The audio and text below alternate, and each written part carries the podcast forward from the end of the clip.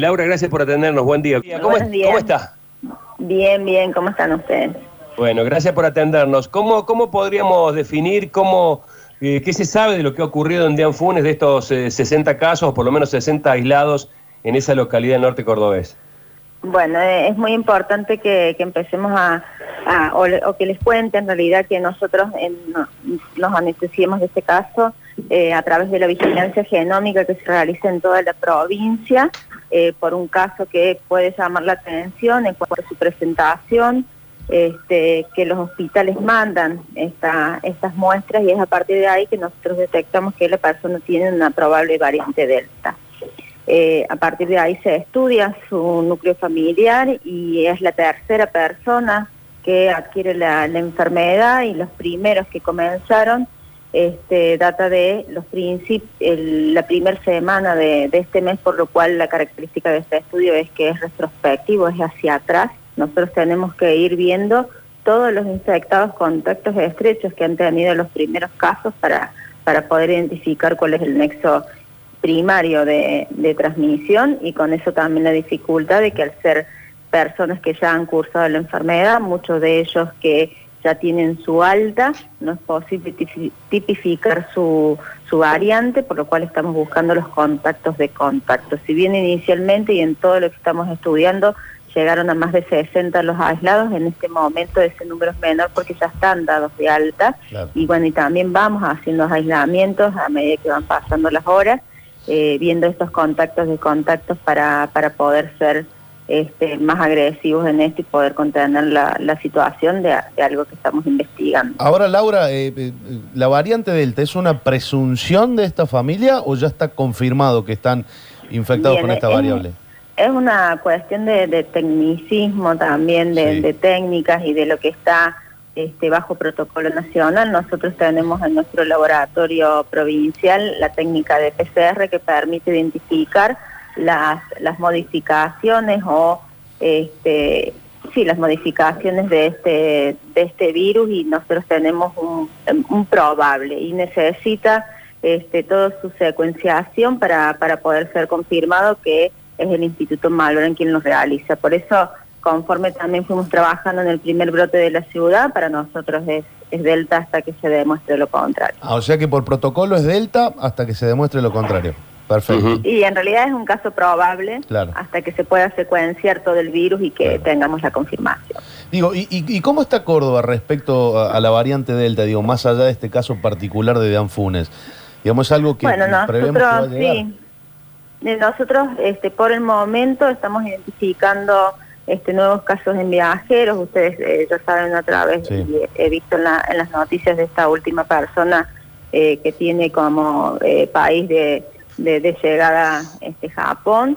Pero por el momento está está controlado también el brote que tenemos en la y que habíamos transcurrido en la en la ciudad. Ya se están dando de alta muchas de las personas que estaban aisladas por por este eh, este viajero inicial que no respetó su cuarentena. Y bueno, seguimos seguimos vigilando y seguimos investigando cada caso que, que va llegando también a, a nuestro país y, y bueno, con esto, con la dificultad que en este momento estamos transitando de que Buenos Aires ya este, está hablando de su transmisión comunitaria y, y bueno, ya tenemos que dejar de pensar solo en el viajero internacional, sino también en Claro. los viajeros de otras provincias.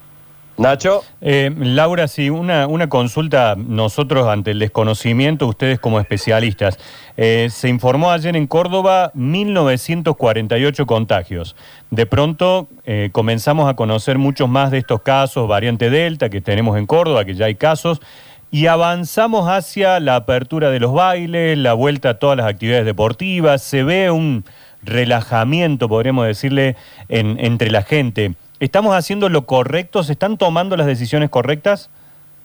Con los datos que nosotros tenemos hoy son la- las decisiones que, se están tomando. Verdaderamente hace más de siete semanas que vamos en esta desescalada de casos, no solamente en lo, en lo que es la disminución eh, a nivel provincial de la presentación de casos, sino también de las internaciones. Por el momento eh, es esa la información que estamos tomando junto con todos los otros indicadores que, que son alentadores, pero esto, como siempre lo dijimos a principios de año, esto es semana tras semana, evaluación tras evaluación, eh, hay que hay que seguir, digamos, eh, expectante y vigilando para que estas aperturas se puedan seguir manteniendo. Pero digo, tuvimos cierres prácticamente totales con 500 casos. Hoy ayer tuvimos 2.000.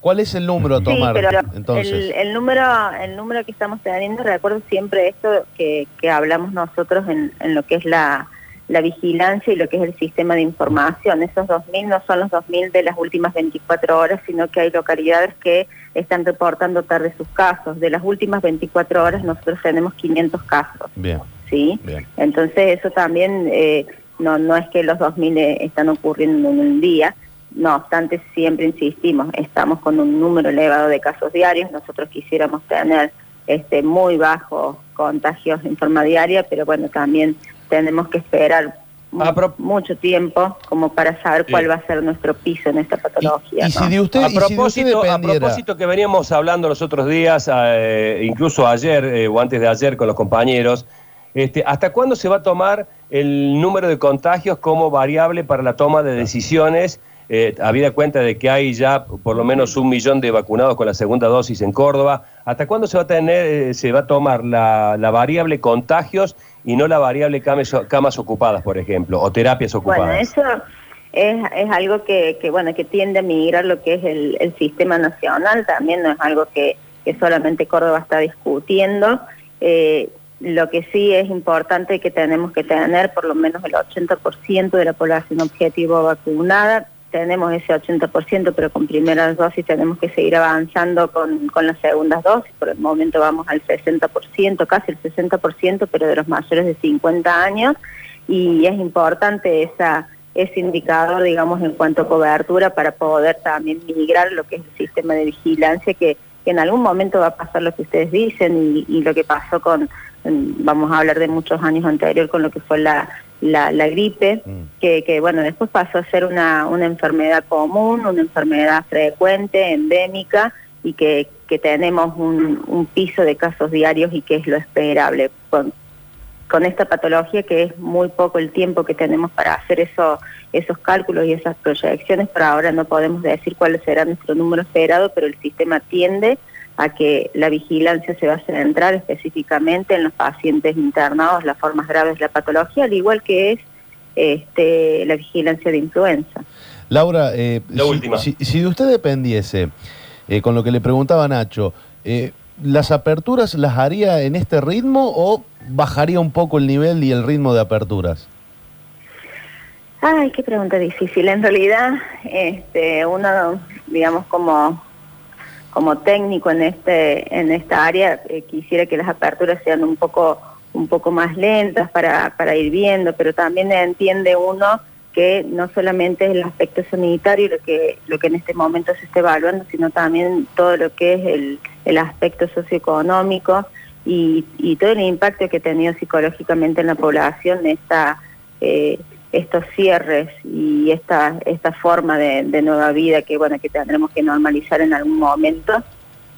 Pero eh, eso en realidad uno como sanitarista quisiera que las cosas fueran más este más lentas pero entendemos también de que hay otras cuestiones que también son importantes para mantener la salud de la de la población y que no, no es factible ya tanto tiempo y, tanto eh, pedir, digamos, tanto sacrificio a la, a la población porque hay, hay situaciones que, están siendo muy complejas y complicadas. Laura, muchísimas gracias por este contacto. Que tenga buen día. Igual, gracias a ustedes.